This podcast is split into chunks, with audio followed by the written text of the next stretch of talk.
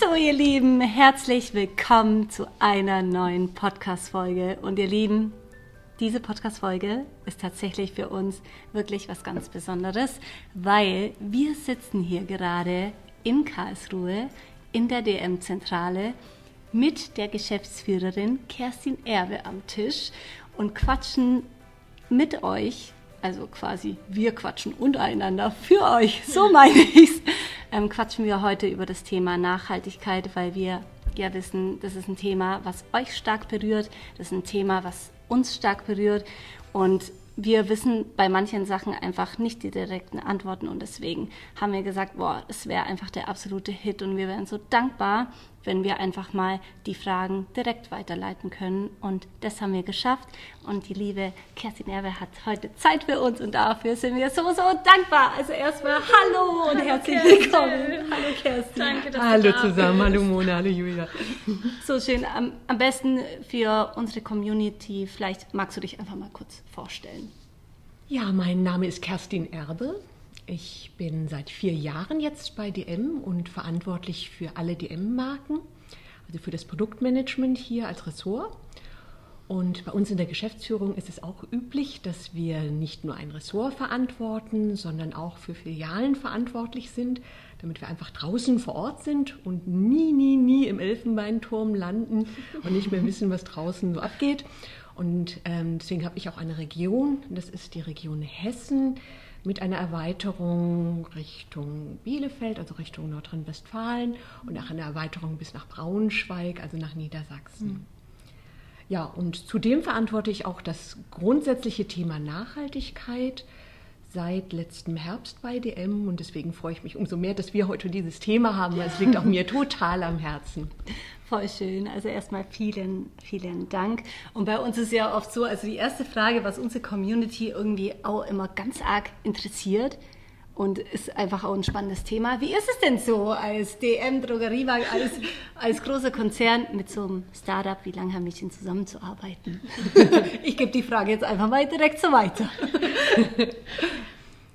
Ja, ich glaube, ihr wisst, also ich finde die Zusammenarbeit mit euch einfach jedes Mal total inspirierend. Ja, man merkt einfach, dass ihr nicht eingebunden seid in die großen Strukturen eines großen Unternehmens, sondern ihr habt total viele Ideen im Kopf, auch eine klare Vision und ähm, habt natürlich auch ein starkes Netzwerk. Und ähm, was ich von Anfang an gedacht habe und auch geglaubt habe, ist eigentlich zusammen sind wir stärker. Mhm. Weil ihr einfach Dinge habt, die wir nicht haben und wir haben wiederum Dinge, die ihr vielleicht nicht ganz so habt. Ja, wir haben halt ein sehr, sehr großes Lieferantennetzwerk. Wir haben viel, viel Erfahrung, was regulatorische Fragen angeht. Also was muss man alles machen, damit ein Produkt mit den Gesetzen konform ist und in der Qualitätssicherung ja, gut ist einfach und, und, und. Und ähm, wir können natürlich auch Sicherheit geben durch die vielen Erfahrungen, die wir haben. Und als Partner sind wir, glaube ich, grandios. Ja, und deswegen ja, war das von Anfang an für mich eine sehr, sehr fruchtbare Zusammenarbeit und ich bin auch sicher, dass sich diese Zusammenarbeit weiterentwickeln wird und gedeihen wird und sprießen wird und wir viele, viele gemeinsame weitere Ideen haben werden und die wir dann auch erfolgreich umsetzen können. Yes. Und genau das feiern wir, Mädels und Jungs an DM.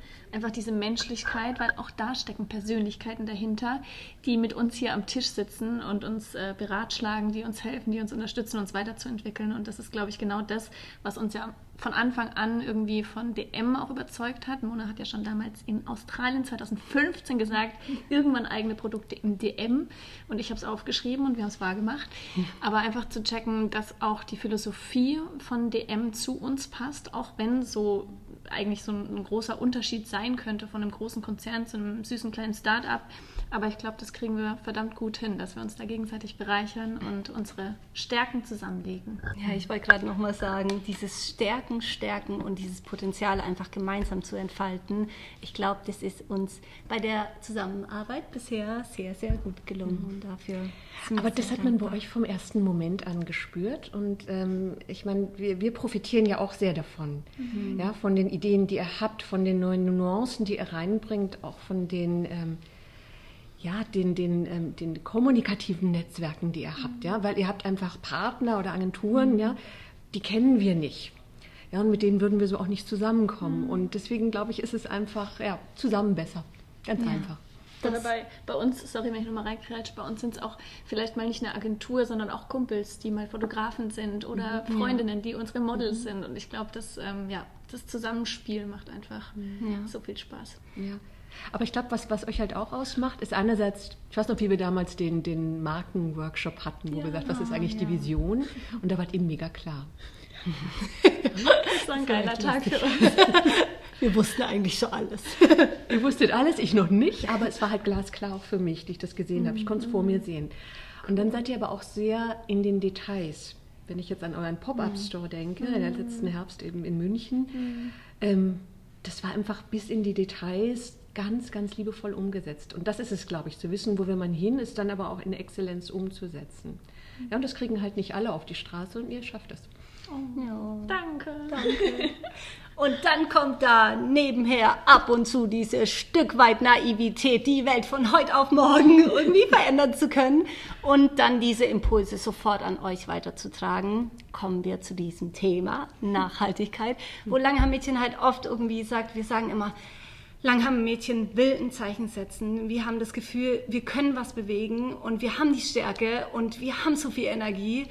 Und dann merken wir aber ganz schnell so, hoppala, ne? also diese Vision auch wieder zu haben, okay, oh mein Gott, wir wollen schauen, dass so schnell wie möglich sich was verändert, ist halt in der Tat dann nicht so leicht umzusetzen. Und da ist natürlich auch von unserer Community, also die meistgestellteste Frage, wenn ihr so dran interessiert seid, was ist dann jetzt eigentlich mit den Plastikflaschen oder wieso sind nachhaltigere Alternativen immer noch so schwer zu realisieren? Und ja, da darfst du gerne mal ausholen. ja, ist natürlich ein sehr, sehr komplexes Thema. Ja. Ähm, vielleicht vorweg, Plastikflaschen sind nicht per se schlecht. Ja, wenn wir Produkte haben, die wir benutzen wollen, müssen sie ja in erster Linie mal geschützt sein. Wir wollen sie bequem benutzen können.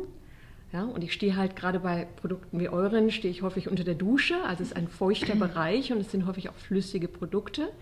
Ja, das heißt, sie müssen natürlich irgendwo vor Feuchtigkeit, vor Verkeimung, vor Verderb, Verschmutzung geschützt werden. Ähm, also das ist das Allerwichtigste, wenn ich über Verpackung rede. Schutz, Transport, und Haltbarkeit. Mhm. Ja, das sind die Grundfunktionen der Verpackung, damit, ja, deswegen haben wir Verpackungen. Nun, wenn wir Verpackungen gestalten, versuchen wir immer gesamthaft unter ökologischen Aspekten auch drauf zu schauen.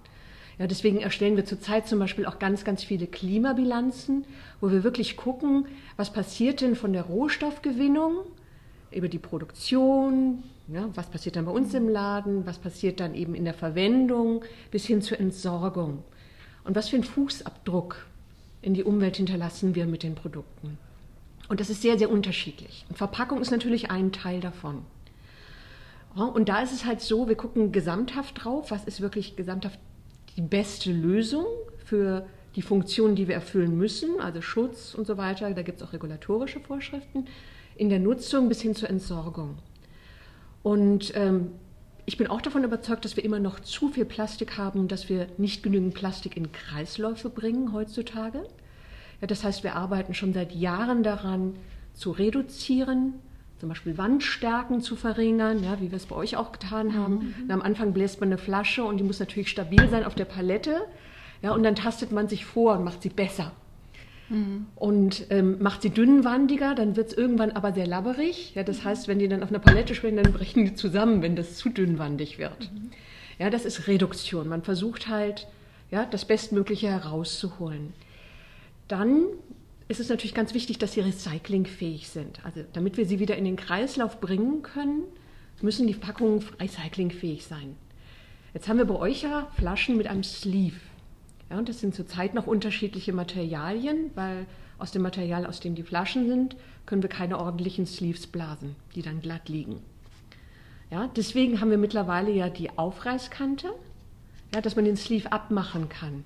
Weil dann kann es eben, wenn man das dann in den gelben Sack gibt, hervorragend recycelt werden. Beide Materialien aber halt auch nur, wenn es abgemacht ist. Mhm. Wir arbeiten jetzt in einer weiteren Verbesserung dran, die Sleeves so dünn zu machen, dass die Sortierer das technisch erkennen, mhm. in allen Sortieranlagen in Deutschland, Klammer zu, da gibt es ja viele unterschiedliche Technologien.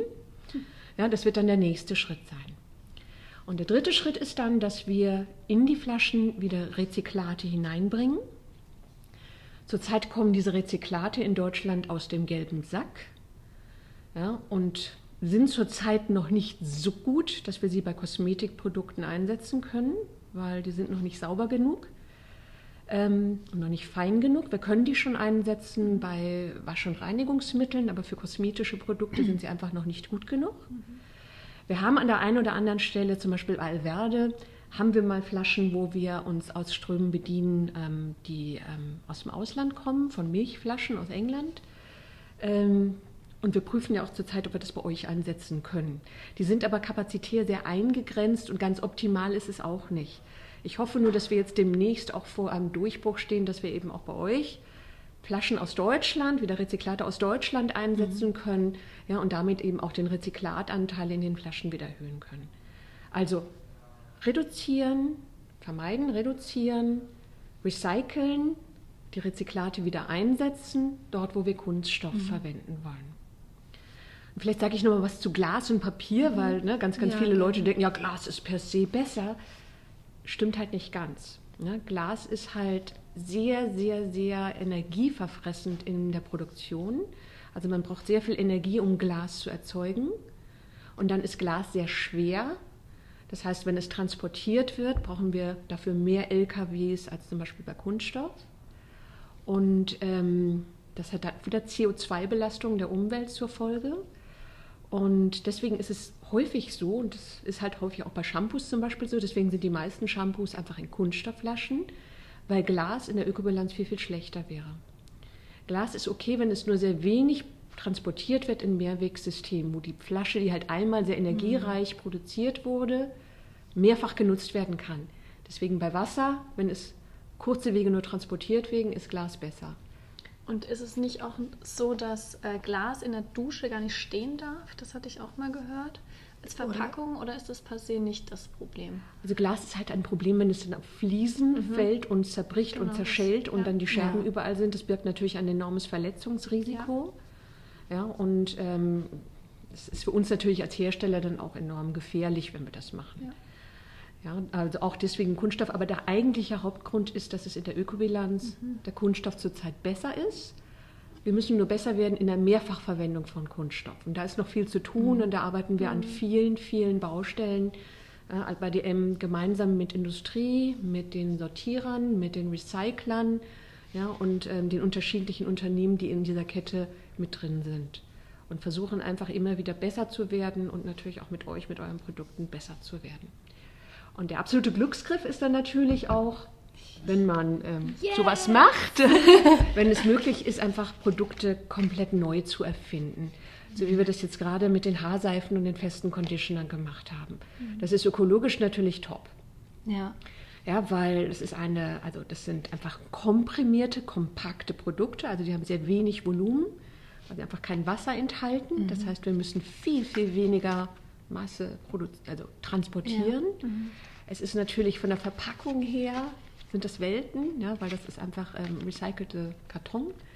Und ähm, ja, es ist in der Anwendung ja mittlerweile auch einfach so gut geworden, ja, dass sie das, ja, selbst bei einer Marke wie eure, ja, wo man sagt, wir, wir haben einfach diesen Qualitätsanspruch und das ja. geht vor allem, ja. wir wollen nur Top-Qualität, ja. ja, schaffen wir das mit diesen Kompaktaten. Und das ist sowohl von der Performance als eben auch von, von der Verpackung und von der Ökologie her super.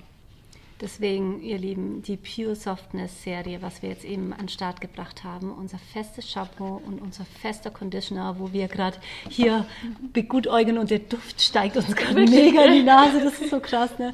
Da sind wir einfach mega stolz und dankbar, wirklich einen komplett nachhaltigen Weg da gefunden zu haben. Und nicht nur was, also ihr habt es ja gerade gehört, weil oft sagt man immer, ja, aber dann mach doch Glas oder mach, wenn es nur so einfach wäre und wenn es dann aber auch wirklich dieser, dieser Nachhaltigkeitsprozess, was auch für, für den Klimaausstoß halt dann auch immer wieder wichtig ist, das sieht man halt einfach nicht, was irgendwie für eine Kette noch dahinter hängt. Und deswegen danke für die ausführliche, dass du uns da nochmal abgeholt hast, weil das ist einfach so schwierig manchmal zu beantworten, weil klar, man bekommt gehört, Plastik ist schlecht. Mhm. Punkt. Und dann ist es so eine Aussage und dann denkt man sich so, hm, toll, aber wir haben Plastik. Aber da zu verstehen, was da alles dahinter noch hängt, ist einfach super wertvoll. Also ich glaube, was halt total wichtig ist, dass man äh, versucht, sich nicht Einzelaspekte herauszunehmen. Ja. Sondern man muss wirklich gucken, das Produkt ne, vom, vom Sourcing her, also von, von der Herstellung der Rohstoffe ja, bis hin zur Entsorgung. Ja, wo sind, man nennt das in der Klimabilanz, nennt man das Hotspots. Also wo sind wirklich die Punkte in dieser Wertschöpfungskette, ja, wo Umweltschäden einfach entstehen können. Und das ist pro Produkt total unterschiedlich. Aber dort muss man ansetzen und muss sehen, wie man das einfach reduziert. Ja. und das, ähm, bei manchen Produkten ist es irgendwo in der Rohstoffgewinnung, bei manchen Produkten ist es dann die Herstellung, bei manchen Produkten, zum Beispiel bei Waschmitteln, ist es aber auch ähm, in der Verwendung, wo der eigentliche Hotspot ist. Ja, weil die Leute zu viel Waschmittel verwenden und zu heiß waschen.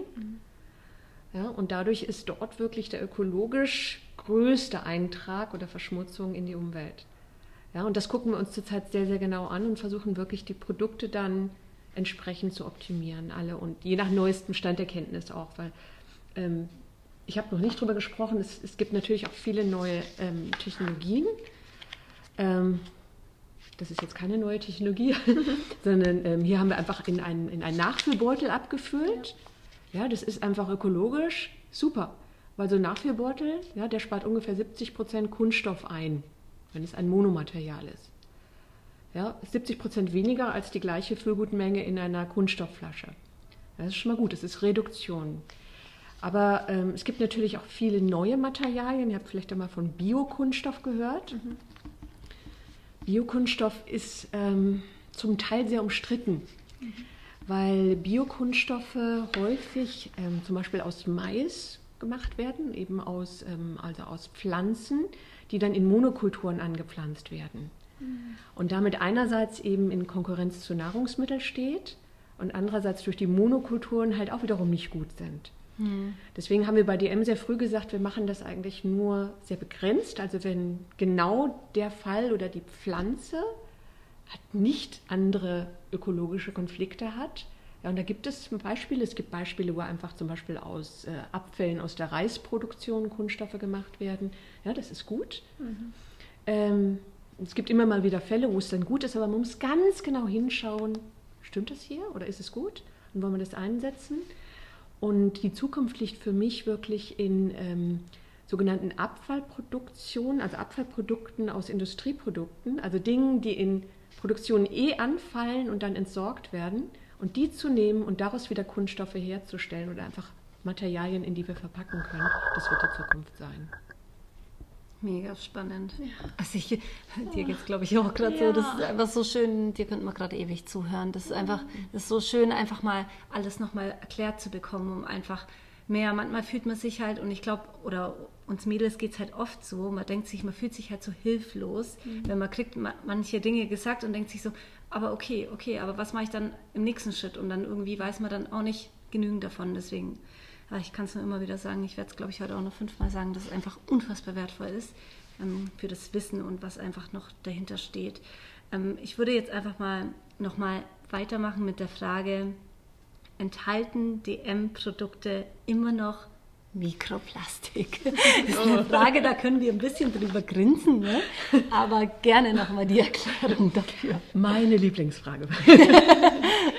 also, Mikroplastik in Form von Kunststoffmikropartikeln haben wir schon seit 2014 nicht mehr in DM-Produkten der Körperpflege und auch der Zahnpflege.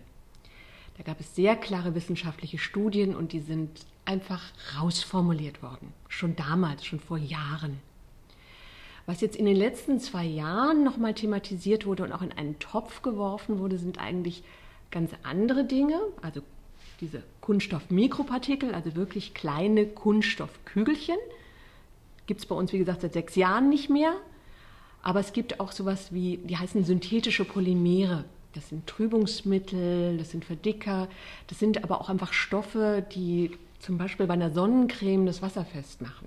Mhm. Und diese Stoffe wurden von einigen NGOs auch subsumiert unter dem Begriff Mikroplastik. Ja, da gibt es überhaupt keine Studie, dass die in Tieren, im Menschen im Wasser sich ansammeln. Ja, die werden normalerweise über die Kläranlagen abgeschöpft.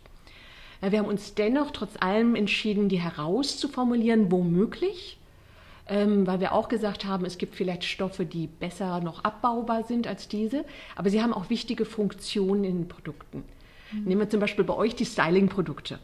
Ja, Styling-Produkte sind extrem schwer, ohne synthetische ähm, Polymere zu formulieren, dass sie auch performen. Ja, wir haben einige Naturkosmetikprodukte, die eben keine synthetischen Polymere enthalten, aber da ist die Leistung, glaube ich, nicht so, dass ihr mit euren Ansprüchen, dass sie dem gerecht werden. Wo wir es aber konnten, und das haben wir ja auch zum Beispiel yes. hier bei unseren Conditioner und dem Shampoo gemacht, hier Moisture, Moisture Care, Care, in dem Moisture Care, da haben wir genau. keine synthetischen Polymere jetzt mehr drin, da haben wir alles rausformuliert, ähm, weil wir einfach die Möglichkeiten auch hatten und die Formeln so weiter verbessern konnten. Genau, nicht nur in Moisture Care, ähm, noch in weiteren Produkten, auch in unserer Pure Softness, in unseren festen Produkten. Also es ist eine stetige Weiterentwicklung. Und das spüren wir immer wieder beim, beim Testen von neuen Produkten, dass ihr da total hinten dran seid. Ja, ja wir versuchen einfach insgesamt auch auf das Thema Abbaubarkeiten mhm. zu gucken. Natürlich, ja, wir kaufen solche Produkte, weil wir eine Produktleistung haben wollen und ne, da habt ihr ja auch ja. sehr, sehr hohe Ansprüche ja. einfach. Ja. Aber auf der anderen Seite ähm, versuchen wir immer voraus zu sein, was solche Nachhaltigkeitsthemen, ökologische Themen angeht. Also dieses Thema, ja, wie gut sind Stoffe abbaubar, ja, wie gut sind sie wirklich umweltverträglich, wird uns sicherlich die nächsten zehn Jahre weiter begleiten, neben den Verpackungsthemen, mhm. die wir eben schon hatten und die Kreislaufthemen. Ja, weil es einfach total wichtig ist, dass wir so wenig Fußabdruck in der Welt wie möglich hinterlassen. Und da arbeiten wir zusammen mit euch und eurer Marke natürlich permanent, ähm, um da auf dem neuesten Stand zu sein. Und wir sind da halt so dankbar, dass wir einfach wissen und besten Wissens und Gewissen einfach bei einem Partner wie DM sind, wo wir halt wissen, da wird Vollgas gegeben in die Richtung, wie können wir nachhaltiger werden, was kann man tun, was kann man verbessern und stetig den Prozess immer wieder zu hinterfragen. Und für das Wachstum, was ihr da schon lebt, sind wir wahnsinnig dankbar. Aber trotz allem ist es dann immer, manchmal denkt man sich echt so, oh Mann, ist es nicht einfach irgendwie so ein bisschen einfacher, die Welt von heute auf morgen irgendwie so schnell zu verändern. Ja, oder auch deswegen nehmen wir den Podcast auf oder ähm, sprechen darüber, weil was beim Kunden wirklich ankommt oder bei den Mädels und Jungs in, ja. der, in der Filiale, wenn du, wenn du einkaufen gehst, das ist ja nicht immer das, und das ist, deswegen ist schön, solche Gespräche einfach mal aufzunehmen, die wir zuhauf mit DM haben. Die, ihr, ihr, seid schon genervt manchmal von unseren immer wiederkehrenden Fragen, aber die Community zeigt es ja auch, dass die Fragen immer wieder kommen und dass es auch wichtig ist, immer wieder für Transparenz und auch für Aufklärung zu sorgen. Und genau deswegen sind wir ja heute hier. Ja, mhm. deswegen, ich mache, glaube ich, gleich mit der nächsten mhm. knackigen Frage weiter. Ich glaube, die können wir auch ziemlich schnell beantworten. Sind unsere Produkte vegan und tierversuchsfrei? Du darfst gerne dann noch ein bisschen ausholen. Muss ich? Ja, Moment, bei, der, bei dem Punkt vegan brauche ich nicht lange ja. auszuholen. Die Antwort ist ja, wir ja. sind vegan. Bei dem Punkt tierversuchsfrei ähm, kämpfe ich auch schon seit Jahren mit unseren Juristen um einen Punkt zu machen, Tierversuche sind in Europa seit Jahren, seit Jahrzehnten verboten. Ja, deswegen verbietet mir unser Jurist darauf, Claims zu machen, weil das ist Werben mit Selbstverständlichkeiten. Das heißt, wenn ich da drauf schreibe, tierversuchsfrei, ist das, da das Gesetz ist in Deutschland und in Europa, eine Selbstverständlichkeit. Und Werben mit Selbstverständlichkeiten sind verboten und können noch abgemahnt werden. Ja, was halt ja, die Diskussion ist, ja, gewisse Stoffe sind vielleicht mal vor 50 Jahren getestet worden an Tieren. Ähm, man weiß halt heute nicht mehr, wann und wo das geschehen ist und kann es nicht nachvollziehen. Mhm. Und das ist der, der einzige Punkt, der irgendwo dort unklar ist. Aber äh, seit langen Jahren, also seitdem ich arbeite in dieser Industrie, werden für kosmetische Produkte keine Tests an Tieren gemacht. Das ist eigentlich nur vorgeschrieben, auch gesetzlich vorgeschrieben für die Pharmaindustrie und für, für, für Arzneimittel, ja, wo gewisse Tests, wie jetzt bei einer Corona-Impfung, ja, natürlich ja. werden dort Tierversuche gemacht. Ja, also solche Dinge, bevor sie dann halt ja, gesundheitsgefährdend mhm. für Menschen werden können, müssen getestet werden. Mhm. Kosmetische Artikel wie die unseren, dort sind Tierversuche seit Jahrzehnten verboten und wir dürfen das überhaupt nicht. Ja, deswegen ist halt auch dieser Claim ja, schwierig. Ja, das ist so spannend, dass wir das aber so häufig einfach noch gefragt werden. Mhm. Ich finde das, das halt auch total wichtig, weil ja, den Leuten ist total. natürlich das Tierwohl wichtig. Ja. Ja, und ich würde es auch gern viel, viel klarer draufschreiben, nur ähm, ja, es ist halt einfach, wir, wir dürfen es nicht. Ja. Wir dürfen es so klar nicht sagen, wie ich es jetzt sage. Ich hoffe, ja. Es geht jetzt auch durch, was ich hier sage. Aber ähm, wir, dürfen nicht auf die Produkte draufschreiben, sie sind tierversuchsfrei, weil es einfach selbstverständlich ist. Ja? Und natürlich sind kosmetische Produkte, also neue kosmetische Produkte nicht an Tieren getestet. Ja? Es kann halt nicht ausgeschlossen werden, dass vielleicht irgendein Stoff mal vor Urzeiten an Tieren getestet wurde. Ja? Aber ähm, das ist heute nicht mehr nachzuvollziehen. Ja, mega, mega spannend.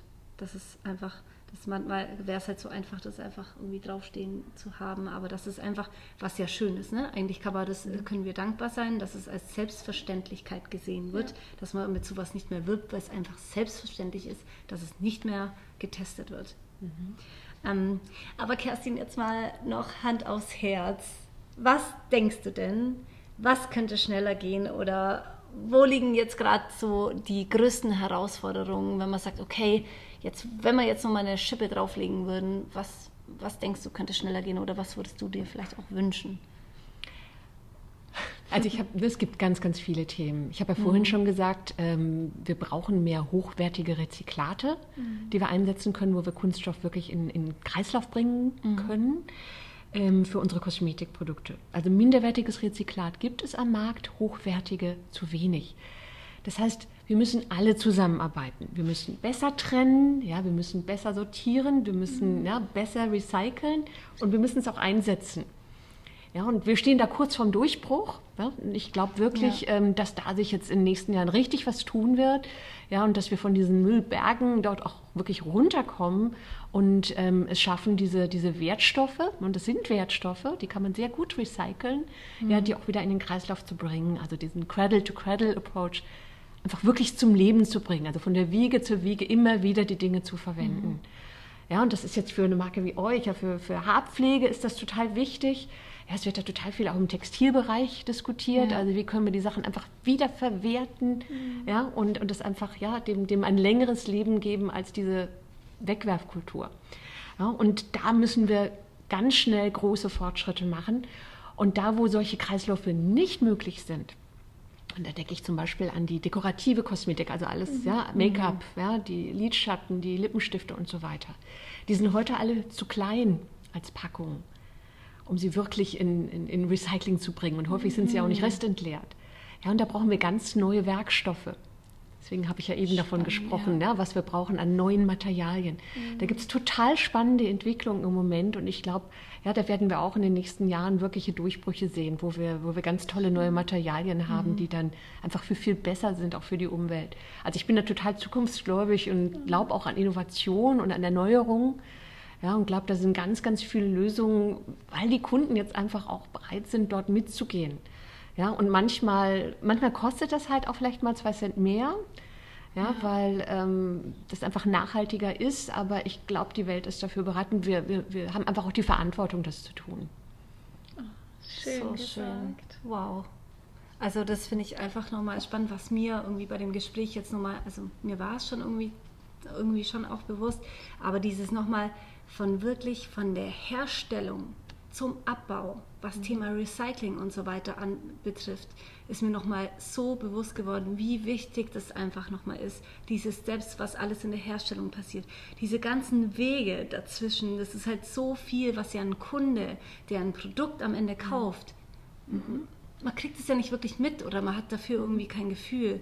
Und das ist so schön, dafür nochmal so ein Bewusstsein zu schaffen. Da bin ich gerade selber nochmal sehr, sehr dankbar. Und da denkt man echt nochmal selber drüber nach, okay, was könnte ich noch besser machen in Form von, wie trenne ich noch mein, also ne, dass man sein Biomüll mittlerweile trennt zum gelben Sack, zum Thema Altpapier und so weiter, ist ja eigentlich normal. Aber es gibt so viele, wo doch noch alles irgendwie wieder weggewerfen wird und es so. Es ist gar nicht nur das. Also es gibt einfach, und ich stelle das selbst, ne, ich meine, ich beschäftige mich seit Jahren mit dem Thema und ich habe immer noch ganz viele Wissenslücken. Ja. Ja, wie trenne ich denn richtig? Ja, ich glaube, da gibt es noch ganz, ganz viel, wo wir einfach informieren müssen, wo wir aufklären müssen. Ja, Joghurtbecher, ich muss den Deckel abziehen. Ja, sonst Ja, ich muss es nichts. trennen.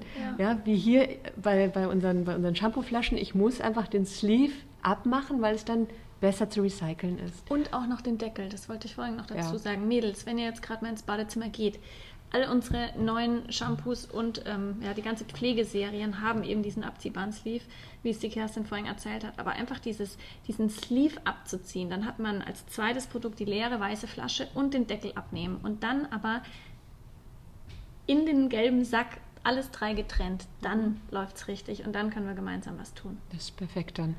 Also wenn wir über Nachhaltigkeit reden, reden wir jetzt immer mehr über das Thema Zukunftsfähigkeit. Weil Nachhaltigkeit ist zwar als Wort total richtig, das hat etwas mit Bewahren, mit Schonen, ja, Ressourcen bewahren, damit nachfolgende Generationen genauso gut leben können wie wir. Damit hat das etwas zu tun. Aber es hat auch viel damit zu tun, halt mit sparsam sein, zurückgehen, nach hinten blicken. Und wir glauben einfach, ja, dass wir nach vorne blicken müssen. Habe ich eben ja auch schon mal ein Stück gesagt. Wir brauchen dieses Erneuerbare, das Innovieren, ja, das mögliche Wachstum. Ja, die nächsten Generationen wollen ja weiter wachsen, auch die wollen auf ein neues, auf ein höheres wirtschaftliches und auch ökologisches Niveau kommen. Und das ist einfach viel, viel besser in dem Wort Zukunftsfähigkeit begriffen. Und die Nachhaltigkeit ist dort subsumiert, also die gehört dazu. Ja, aber es ist halt viel, viel mehr. Ja? Dieses, dieses Kreative, das Schöpferische, das Erneuerbare ist halt auch in dem Wort Zukunftsfähigkeit und auch das Soziale und das, das Miteinander, was dort drin ist.